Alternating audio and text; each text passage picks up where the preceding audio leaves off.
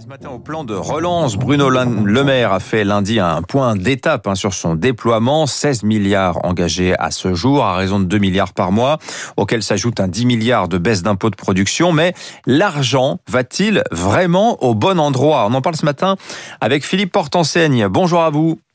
Bonjour. Vous êtes directeur innovation et énergie au sein du groupe EPSA. Très concrètement, votre métier, Philippe, hein, consiste à aider les entreprises à s'y retrouver dans le maquis des aides publiques, paraît-il, qu'il en aurait euh, de l'ordre de 3000.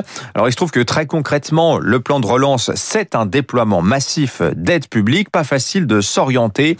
Euh, vous dressez un constat, Philippe Portenseigne, c'est que le plan de relance, en quelque sorte, des lubies. Il est très concentré sur certains points, mais euh, au point d'en oublier certains. Absolument. Euh, c'est un plan ambitieux hein, qui avait pour objectif, il faut le rappeler, euh, de euh, d'une part soutenir des secteurs en crise, hein, qui se sont évidemment effondrés au moment de la crise du Covid, de soutenir également des secteurs qui ont révélé leur fragilité à l'occasion de cette même crise, hein, des secteurs qui ont connu des ruptures d'approvisionnement et des problèmes de souveraineté. Mais l'ambition de ce plan, c'est également de transformer en profondeur l'économie.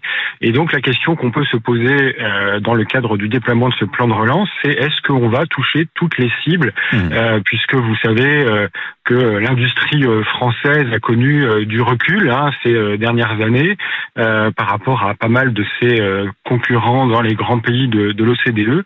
Et donc, même si aujourd'hui le, le, plan de relance n'a pas donné toute sa pleine mesure, puisqu'il va durer deux ans, au bout de six mois de déploiement, on peut déjà faire un certain nombre de constats sur les secteurs d'activité qui sont privilégiés, les régions qui sont privilégiés et donc sur l'équilibre des ressources qui sont euh, mmh. aujourd'hui proposées aux entreprises. Alors justement, quel est le tableau, la cartographie du plan de relance euh, à ce jour, Philippe Portenseigne alors aujourd'hui, si on veut résumer euh, sur des chiffres euh, très simples, on a environ 1000 entreprises qui ont bénéficié d'un milliard d'euros de subventions à l'investissement.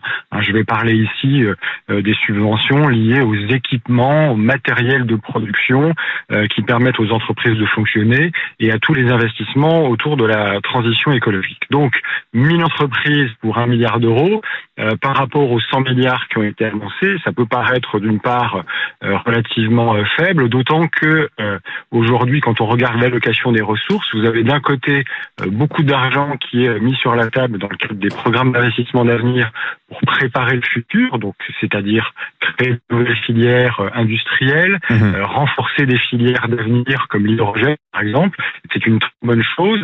On a également beaucoup d'argent mis sur la table sur la décarbonation et finalement un peu moins sur ce que je pourrais appeler les investissements courants, les besoins traditionnels dans les entreprises, euh, dans des secteurs d'activité qui, bien avant la crise du Covid, euh, exprimaient déjà des besoins de compétitivité. Donc, euh, vous l'avez souligné, il y a évidemment dans le plan de relance la baisse des impôts de production, qui est une excellente nouvelle pour les entreprises françaises, mais elles ont aussi besoin de renforcer leur compétitivité par des investissements qui ne sont pas forcément des investissements très emblématiques euh, liés soit à de la relocalisation, soit à de mhm. l'innovation.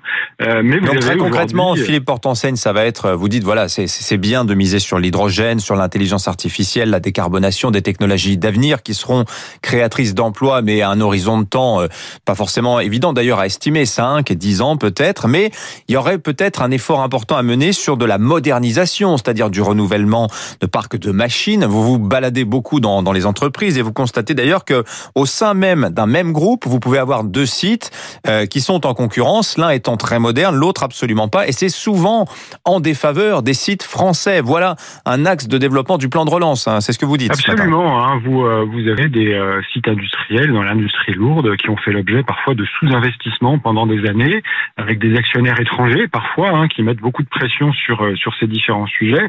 Et donc aujourd'hui, vous avez en fait ce que j'appellerais le bruit de fond de l'industrie l'industrie française qui, à mon avis, n'est pas suffisamment servie aujourd'hui dans le, dans le cadre du plan de relance, parce que vous l'avez souligné, encore une fois, on prépare l'avenir et c'est normal.